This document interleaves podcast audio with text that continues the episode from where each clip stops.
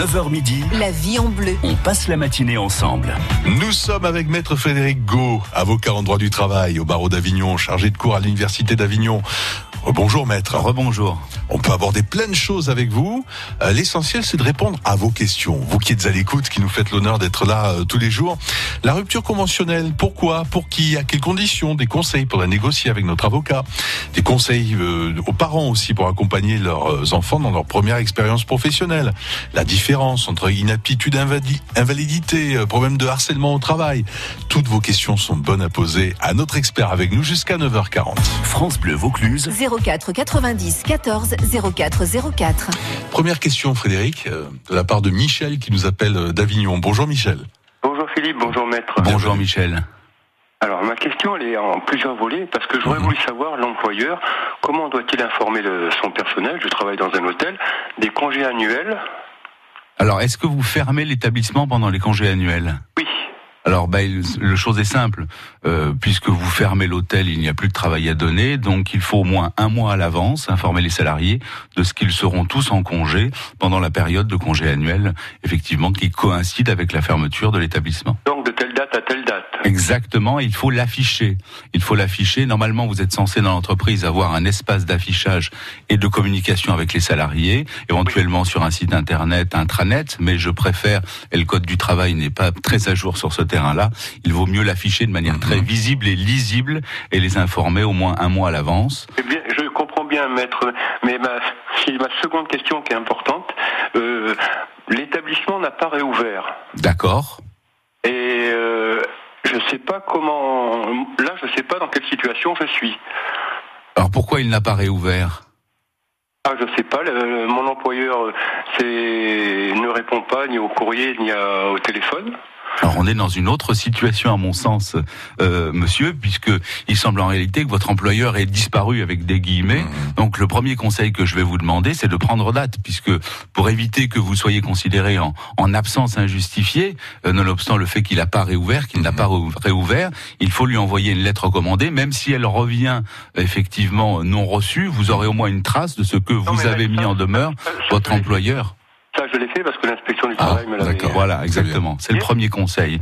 Est-ce est-ce que, pardon de vous couper, euh, est-ce que vous avez vérifié sur euh, société.com ou sur Infogreffe que l'entreprise ne serait pas en procédure collective, elle serait pas en, en liquidation judiciaire sans que est en liquidation judiciaire, euh, c'est marqué fermé et euh, il y a- il y a deux portes si vous voulez. Oui. D'entrée où c'est marqué les congés annuels machin. ouais. Il y a une autre porte qui donne euh, un sas où c'est marqué euh, comment dire comment on, on appelle ça autorisation préalable travaux. D'accord. Donc le donc l'établissement est fermé pour cause de travaux, mais on ne vous avait absolument pas prévenu. Voilà. Bizarre. C'est assez bizarre. Bon, sachez que euh, en matière de, fermeture pour cause de travaux, l'employeur aurait dû préalablement soit mettre tout le monde en congé durant la période de travaux, et si la période de travaux dépasse la durée annuelle de congé, ben normalement il doit maintenir le salaire. On l'a vu euh, cela dans les grands hôtels parisiens qui ont fait des grandes réflex- réflexions effectivement pendant plusieurs mois, plusieurs années. Les salariés étaient payés et les employeurs disposent également de dispositifs où ils peuvent solliciter l'État pour du chômage technique, du chômage temporaire, et ils reçoivent même une aide financière. Donc dans votre cas, effectivement, si rien n'a été prévu, euh, il faut. Bon, vous avez mis en demeure l'employeur, c'est la première chose, et la deuxième chose, quand vous dites fermé, c'est fermé sur le plan strictement pratique, sur le plan juridique entre guillemets, l'entreprise existe toujours. Il y a toujours, euh, il y a toujours quelqu'un. Voilà, mais j'au- euh, j'aurais simplement voulu savoir, mais même ça, euh, les travaux, est-ce qu'on n'aurait pas dû être informé? C'est ce que vous a dit maître, hein, juste à Oui, les- oui, normalement, on aurait dû vous, on aurait dû vous informer des travaux, pas Mhm. tant des travaux, mais du fait qu'en réalité vous n'alliez plus avoir de travail et que tous, effectivement, en raison des travaux, vous alliez être soit en congé, soit en maintien de salaire. Oui, c'est une oui, situation ça, totalement anormale. C'est ça qui me, qui me fait souci, parce que Est-ce que vous êtes payé? Euh, je suis payé, mais j'ai pas de bulletin de salaire. D'accord. Situation là encore anormale, Ouais. mise en demeure à réaliser. Oui, je. Alors soit effectivement l'entreprise est très mal en point euh, à effectuer les travaux, mais ne peut plus continuer. Ça, je l'ai vu, euh, et on s'achemine vers une vers une faillite qui va entraîner effectivement la désignation d'un mandataire, et tout ça sera pris en charge effectivement dans le cadre de de la liquidation judiciaire ou du redressement judiciaire de l'entreprise. Soit vous êtes tout simplement devant un employeur qui n'a pas la décence d'informer ses salariés, et je vous conseille, euh, si c'est possible, de vous rendre sur place pour essayer de rencontrer quelqu'un qu'on- que vous puissiez au moins avoir une quelconque information, quitte à interroger euh, les ouvriers qui sont sur place en disant il y en a pour combien de Mhm. temps, qu'est-ce qui se passe, qu'est-ce qu'on fait. L'inspection du travail m'a conseillé de passer par un huissier pour constater. Ça peut être une bonne idée, ça peut être une bonne idée, ça peut coûter cher un constat d'huissier, mais c'est une très belle pièce. Parce que mon, comment dire, euh, mes dates de congé m'ont été communiquées et j'aurais dû D'accord. reprendre le travail le 1er février. D'accord, et oui. et oui. Euh, Vous êtes plusieurs employés, Michel euh, Vous êtes plusieurs à pouvoir faire quelque chose là au sein de cette entreprise ou pas? Euh, oui, mais D'accord. l'inspection du travail euh, me dit que c'est mieux de le faire individuellement. Le que vous en constat d'huissier, bah, euh, le constat d'huissier euh, individuellement ou pas, peu importe. euh, Vous pourriez même répartir le coût du constat d'huissier Ah entre oui. plusieurs salariés Ouais. et, et vous servir de cette pièce les uns les autres en payant ensemble parce que c'est cher. Ça peut coûter jusqu'à 400 euros un constat Ah oui. d'huissier. Donc euh, pas de problème. Vous pouvez le demander à un huissier de réaliser ce constat du chef de plusieurs de, de plusieurs de vos collègues de travail et l'utiliser effectivement éventuellement pour élever un contentieux prud'homal si au bout d'un moment vous n'êtes pas payé. Il existe également la possibilité de Là, saisir. maître, on est payé. Hein. Oui, oui, Oui, on je a sais, bien entendu. je hein. sais. Vous êtes dans une Mhm. situation paradoxale. Je vous dirais, tant que vous êtes payé, euh, pour l'instant, il- il- la situation est, est- est bizarre avec des guillemets, Mhm. mais pas totalement anormale. Vous n'avez pas de, de bulletin de salaire. Vous pourriez éventuellement saisir le Conseil de prud'homme pour solliciter la délivrance sous astreinte de bulletin de salaire. Mais pour l'instant, euh, au-delà du caractère euh, bizarre de la situation, il n'y a pas grand-chose à faire, si ce n'est, euh, et là c'est un grand principe du droit du travail, que normalement l'employeur doit vous donner du travail, et si au bout d'un moment il ne vous en donne pas, effectivement, des solutions doivent être prises de votre côté avec vos collègues de travail. Voilà, Michel, ce que pouvait euh, vous dire notre euh, expert avocat et chargé de cours à l'Université d'Avignon, maître Frédéric Gau. On vous souhaite évidemment plein de bonnes choses pour l'avenir, que tout ça s'arrange, que ce ne soit que des négligences. Euh, je dis une bêtise ou pas non, c'est cela, c'est Ah ouais, c'est ce qu'on peut souhaiter à Michel. Hein. Tout à fait. Bonne journée quand même à Avignon et voilà, plein de bonnes choses pour vous pour la suite. Euh, Pierre sera en ligne avec nous dans quelques instants. Euh, une histoire de conducteur routier qui a perdu ses points. Ça peut intéresser pas mal de monde, ça aussi, hein, maître. Oui, à tout de suite. Tout. La vie est belle La vie est bleue. avec France Bleu Vaucluse. Vous prenez la route ou rentrez du boulot Du matin au soir, semaine et week-end, France Bleu Vaucluse est votre appli vocale GPS pour faire la route ensemble. Autour d'Avignon, de Carpentras à Cavaillon, sur la 7, en Pays d'Apt, on partage avec vous l'infocirculation en temps réel aux heures de pointe. Vous voulez signaler un événement trafic Vous êtes nos éclaireurs. Appelez-nous à tout instant au 04 90 14 04 04. Avignon Nord, mon expérience shopping. Fan d'aviation Pour le retour des beaux jours, retrouvez l'armée de l'air pour une exposition exceptionnelle dans votre centre commercial du 1er au 13 avril. Entre simulateurs et démonstrations, venez découvrir leur quotidien atypique et vivre une journée shopping inoubliable. À bientôt dans votre centre commercial Avignon Nord. Au mois de mai, la ville de Sorgue propose deux spectacles à ne pas manquer. La maîtresse en maillot de bain, ovationnée par plus de 700 000 spectateurs, vous fera pleurer de rire. Le conte de Boudherbala, révélation du stand-up français, revient avec un nouveau one-man show réjouissant. Samedi 18 et 25 mai à Sorgue. Info sur sorgue.fr.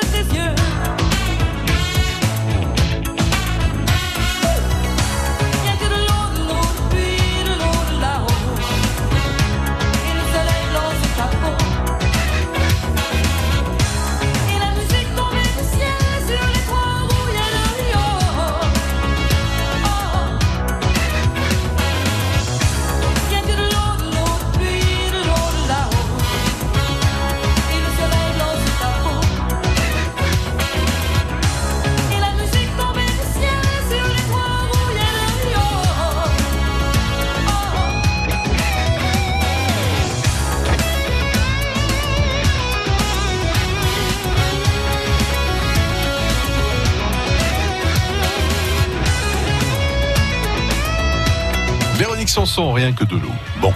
Nous sommes, nous c'est plutôt café, hein, maître, Oui, là, en ce moment, hein, voilà. Pour sens. De l'eau un peu colorée, sympa pour se mettre en forme de bon matin à 9h18. La vie en bleu. Nos équipes de pros répondent à vos questions. 04 90 14 04 04. Pourtant, on en parlait ensemble là hors micro qu'on s'est levé une heure euh, plus tôt. Tout à fait, avec Hein, ce voilà. changement d'heure. Ouais. Il y en a marre. C'est bientôt fini. Oui. Pierre, bonjour Pierre. Bonjour. Je précise Pierre que nous sommes en compagnie de notre expert avocat en droit du travail au barreau euh, d'Avignon, également chargé de cours à l'université d'Avignon, maître Frédéric Gau qui répond à toutes vos questions sur le droit des salariés, de l'entreprise aussi hein, en général, hein, euh, pas de problème. Pierre, bonjour. Alors qui êtes-vous? Que faites-vous? Quel est votre souci? Alors, bonjour à vos auditeurs et bonjour maître. Bonjour. Euh, voilà, je suis conduit, enfin, j'étais conducteur dans une euh, société, enfin, j'étais conducteur routier dans une société de dépannage euh, autoroutière, Oui. euh, en PACA. Euh, j'ai accumulé et vraiment, j'ai pas, enfin, bon, j'ai accumulé, j'ai pas fait attention et, et donc j'ai perdu mon permis suite à un problème de points. D'accord. D'accord, donc je me retrouve euh, où je ne peux plus exercer ma profession euh, bah, de base. Oui, tout à fait, tout à fait. On vous a proposé un reclassement dans l'entreprise? Euh, non, parce que comme, comme on ne fait que du dépannage autoroutier, euh, il n'y a pas de reclassement. à part balayer la cour, euh, c'est le seul reclassement qui D'accord. envisageable. D'accord. Alors qu'est-ce qui s'est passé? Alors du fait, euh, comme je travaille pour une entreprise et, euh, honnête et droite, euh, euh, je tiens à préciser, hein, parce que ce sont des gens vraiment honnêtes et droits. le dire aussi, hein, ouais, euh, bien sûr. voilà, ça existe encore. Euh, j'ai j'ai donné ma démission parce que je- parce que c'est de ma faute. Oui. Euh, je- J'entends votre prise de responsabilité est très noble, est très noble effectivement, mais ça va poser d'importants problèmes pour euh, effectivement notamment votre indemnisation pour l'emploi. Hein. Ah ben, de façon, euh, bon, je, je vais vite vous parler chiffres que vous compreniez ma situation. En tant que conducteur, je gagnais, euh, je, je, je faisais beaucoup d'heures et je gagnais à peu près en salaire brut 4000 euros par mois. D'accord. Très bien. Bah, énorme, hein Beaucoup de vous travail. fais- oui, ouais. vous faisiez beaucoup d'heures, j'imagine. Des grands déplacements, non? Non, non, non, non, non, euh, juste à faire euh, euh, sur un sur un tronçon. Euh, bon, je travaillais sur Nice, hein, donc je je- j'avais, on Mhm. avait le tronçon de Saint-Laurent-du-Var qui mène jusqu'à la frontière de Menton. D'accord. D'accord. Donc, ce qui, ça équivaut à une euh, ponction d'autoroute euh, de 40 km à peu près. Hein. Euh, donc, euh, il n'y a pas de déplacement, il n'y a rien, tout était soumis à d'accord. cotisation. Bon, c'est clair. Euh, Donc, voilà. bonne rémunération, beaucoup de travail. Et ensuite Ex- Exactement. Ensuite, donc, euh, mon patron m'a dit, je peux pas te garder parce que j'ai rien pour toi, mais par contre, après 40 années d'activité de sa part, hein, c'est une entreprise qui a 40 ans, Oui. il me dit, tu seras le deuxième conducteur que je reprendrai. D'accord. Oui. Parce que quand, quand on part de chez moi, on ne revient pas. Quoi, D'accord. quel que soit le... Vous avez signé une promesse d'embauche, euh, euh, Oui, m'a quelque chose de document. concret Oui, oui, oui. Il m'a fait un document comme quoi il me reprenait dès lors que je récupérais mon permis de Bon, conduire. bah, vous avez effectivement un employeur assez compréhensif. Euh, oui, ça me paraît très bien. Par contre, la période intermédiaire entre, euh, je dirais, la période de purgatoire où vous allez effectivement pouvoir euh, récupérer votre permis va être un peu difficile. Est-ce que vous avez pu faire valoir vos droits à Pôle emploi? À mon sens, non, puisque vous êtes démissionnaire. Ben, effectivement, donc je suis allé à Pôle emploi hein, euh, et Pôle emploi m'a dit mais monsieur, vous avez démissionné point barre. Il fallait euh, que votre patron vous licencie. Eh oui, parce qu'en fait, alors je vais, je vais me permettre de prendre votre cas pour parler du cas plus général euh, de, de la problématique de la perte des points pour les, Mhm. pour les chauffeurs routiers. C'est un problème que je vois souvent.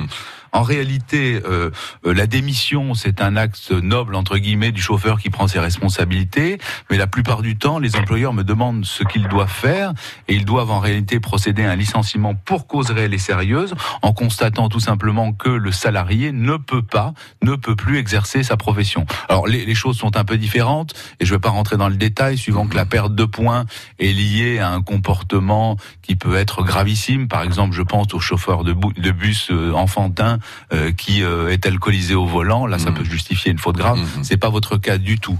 Euh. Peut-être tenter de, de solliciter auprès de Pôle Emploi l'examen de ce qu'on appelle une démission légitime, qui permettrait à terme, au bout euh, d'une période euh, non indemnisée, d'obtenir une indemnisation le temps que votre employeur puisse, euh, vous puissiez vous d'un côté récupérer votre permis et, et qu'ensuite faire valoir votre promesse d'embauche vis-à-vis de votre employeur. C'est ce qui a été fait vis-à-vis de Pôle emploi. J'ai été retoqué. Oui. Euh, de Pôle emploi m'a retoqué, euh, tout simplement. je, euh, dans le transport routier, je ne connais aucun chauffeur qui gagne le salaire que je- que j'ai. Oui, ça, on a bien Ah compris. non, que mais je pense que voilà, j'ai compris ce que Bon. monsieur veut dire. Monsieur veut dire qu'il a été retoqué en raison du montant du salaire et Pôle Emploi a trouvé que c'était trop cher, en gros. Euh, non, même pas. Ils m'ont dit, mais monsieur, vous avez démissionné pour moi Oui, voilà. Oui, parce Euh, par que- contre, est-ce que Pierre va retrouver euh, son ancienneté, euh, des avantages de l'entreprise, ses ça, est- congés c'est une très très bonne question, Philippe. Tout ceci est à négocier. Euh, à moins que la promesse d'embauche ne le prévoie, mais c'est une très bonne question. Lorsque vous allez récupérer votre permis, lorsque vous allez vous présenter devant votre ancien employeur qui sera votre nouvel employeur, il faut absolument discuter de la reprise de l'ancienneté antérieure.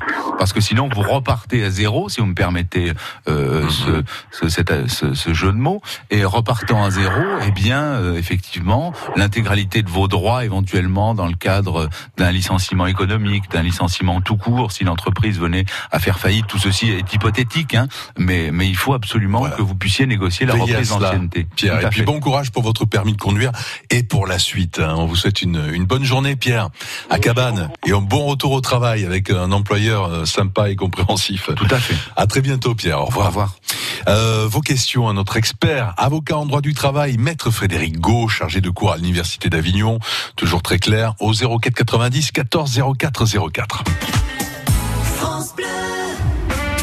Cette semaine, France Bleu Vaucluse est fière d'Aurore Huitorel Vétro, développeuse et éditrice de jeux vidéo et d'applications. Elle est aussi une passionnée de Pernod-les-Fontaines, où elle a créé un Fab Lab qui permet la rencontre de toutes les générations autour des nouvelles technologies. Aurore Huitorel Vétro, dans Fier 2, à écouter sur France Bleu Vaucluse et sur francebleu.fr. Pour bien entendre passer la soixantaine, il faut un appareil auditif pour chaque oreille. Et ce qu'on veut, c'est que ce soit discret, efficace et payé le moins cher possible. Avec ChinChin Connect et pour un euro de plus, votre équipement auditif est relié directement à votre téléphone. ChinChin Connect d'Afflelou, c'est jusqu'au 30 juin sur les modèles de la gamme Incognito. Dispositif médical, lire attentivement la notice. Demandez conseil à notre audioprothésiste, voir les conditions en magasin. Léguer à la Fondation ARC, c'est accélérer la recherche sur le cancer. Philippe Chavrier est directeur de recherche CNRS à l'Institut Curie. À terme, ce qu'on peut espérer, c'est euh, identifier de nouvelles approches thérapeutiques qui vont cibler certains des, des mécanismes qu'on aura identifiés grâce au soutien de la Fondation ARC. Et euh, on peut espérer de nouveaux médicaments qui vont bloquer ou au moins retarder le processus métastatique. Vous aussi soutenez la recherche sur le cancer par un leg à la Fondation ARC. Pour plus de renseignements, appelez le 01 45 59 59 01. France Bleu Vaucluse, vous partagez. Et c'est Françoise qui vient jouer avec nous. Alors, je- j'actionne donc la roue. Vous dites stop quand vous voulez. Stop Super, génial. Mon chéri va être enchanté. C'est trop beau, c'est un super cadeau. Waouh. France Bleu. Écoutez, on est bien ensemble. I look up from the ground to see your sad and teary eyes. You look away from me, and I see there's something you're trying to hide. And I reach for your hand, but it's cold. You pull away again, and I wonder what's on your mind. And then you say to me, You made a dumb mistake. You start to tremble, and your voice begins to break. You say the cigarettes on the counter weren't your friends, they were my mates. And I feel the color draining from my face. And my friend said, I know you love her, but it's over, mate. It doesn't matter, put the phone away. It's never easy to walk away, let her go. It'll be alright. So I still look back at all the messages you'd sent. And I know it wasn't right, but it was fucking with my head. And everything deleted like the past, yeah, it was gone. And when I touched your face, I could tell you're moving on. But it's not the fact that you kissed him yesterday, it's the feeling of betrayal that I just can't seem to shake. And everything I know tells me that I should walk away, but I just wanna stay. And my friend said, I know you love her, but it's over, doesn't matter, put the phone away. It's never easy to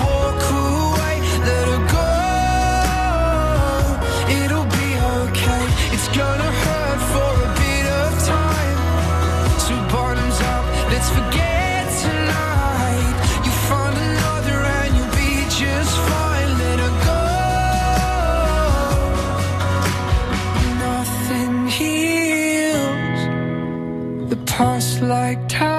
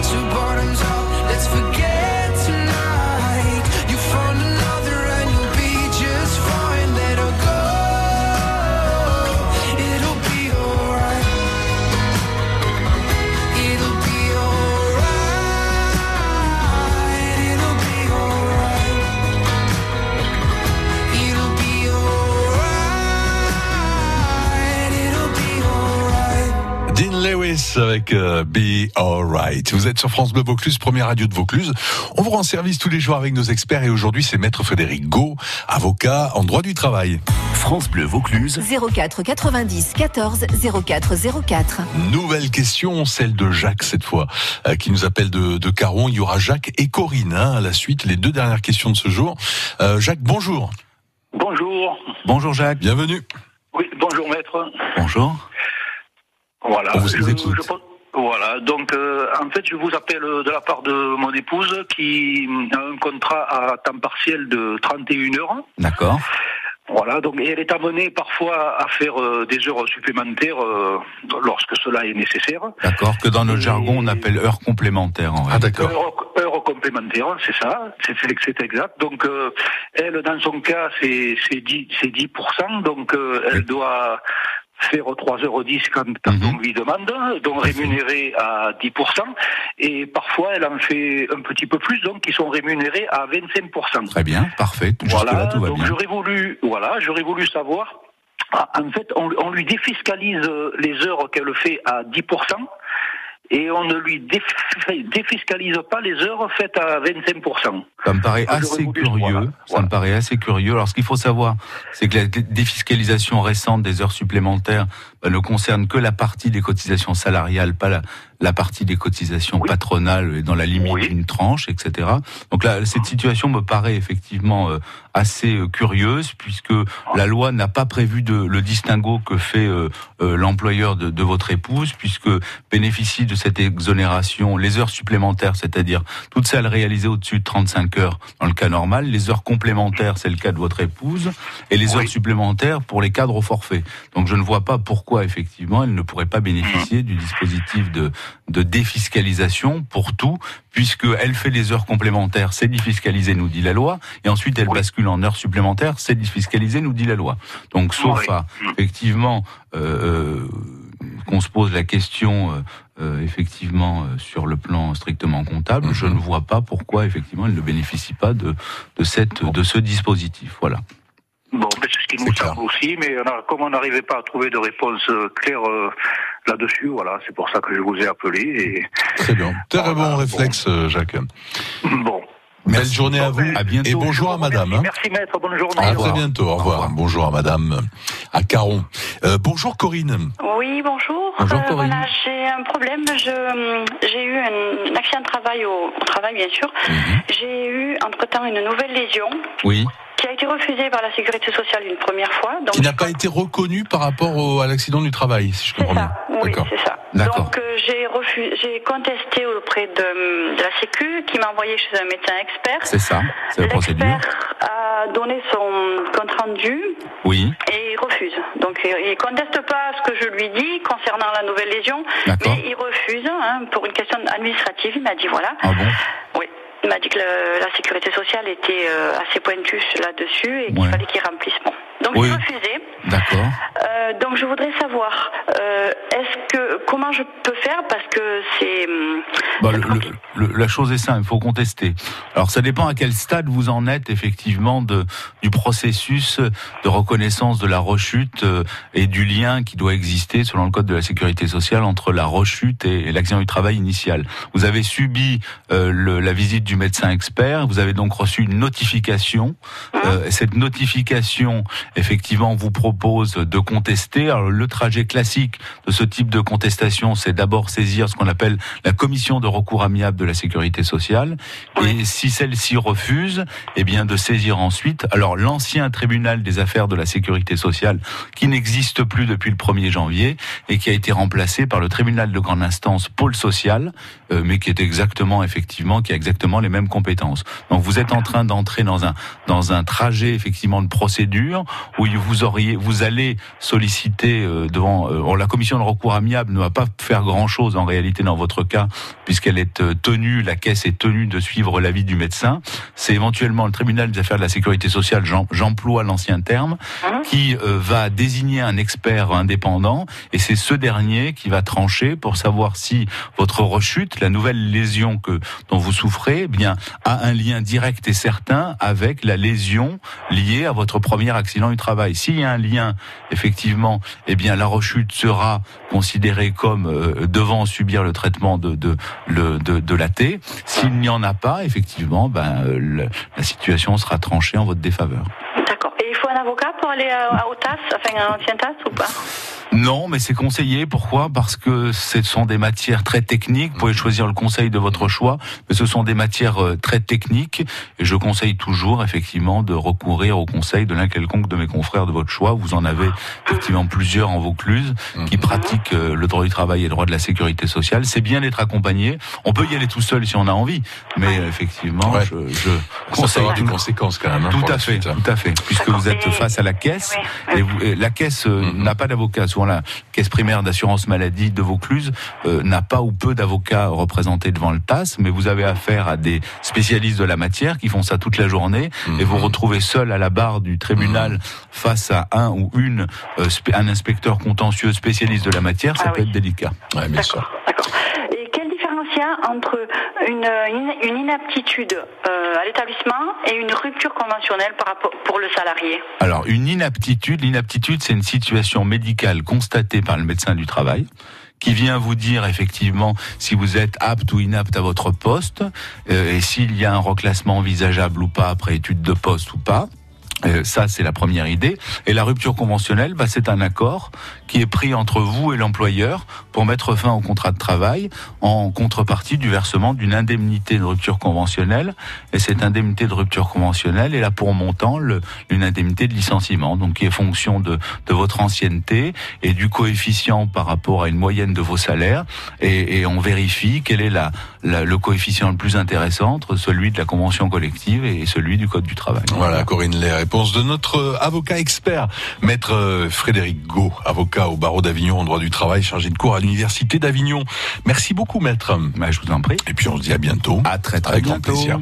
Belle journée à vous. Belle journée à vous aussi.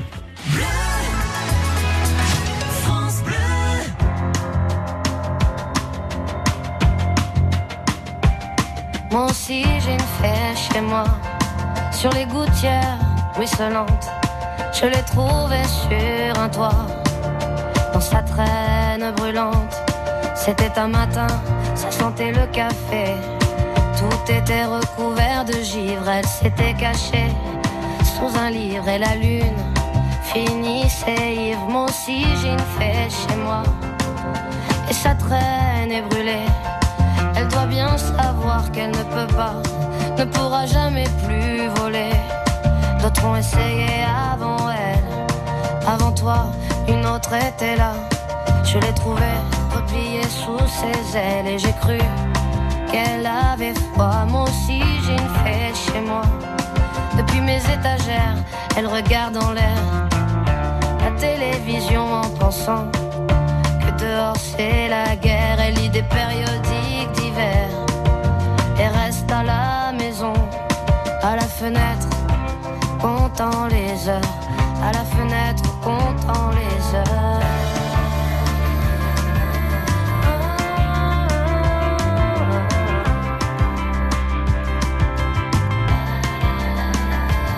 Moi aussi j'ai une fée chez moi. Et lorsqu'elle prend son déjeuner, elle fait un bruit avec ses ailes grillées. Et je sais bien qu'elle est déréglée, mais je préfère l'embrasser.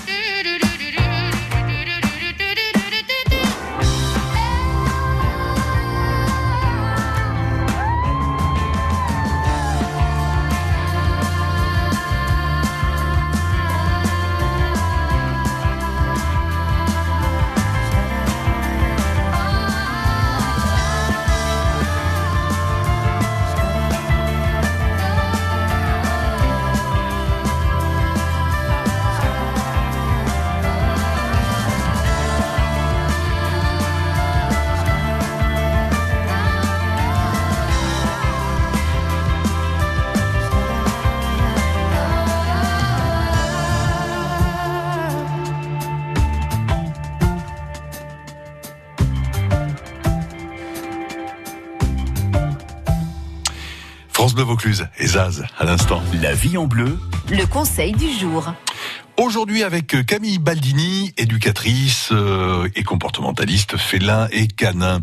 Aujourd'hui le problème de mon chat qui s'entretient les griffes sur mon canapé. euh. Alors, faire ses griffes, c'est vraiment un besoin qui est naturel chez les chats. Euh, ça leur sert déjà à entretenir les griffes, à renouveler leurs griffes, mais ça leur sert aussi à euh, faire des marquages par rapport aux autres chats, euh, que ce soit des marquages visuels avec les traces de griffes ou des marquages euh, olfactifs, puisqu'ils ont des phéromones qui déposent en même temps euh, qu'ils font les griffes. Ouais, naturel. Donc, mais comment réagir quand on, on surprend donc à griffer euh, notre mobilier? Alors, ce qui est important, ça va être de le rediriger sur un endroit où il a droit de faire des griffes. Donc, euh, des griffoirs. Encore faut-il en avoir dans la maison.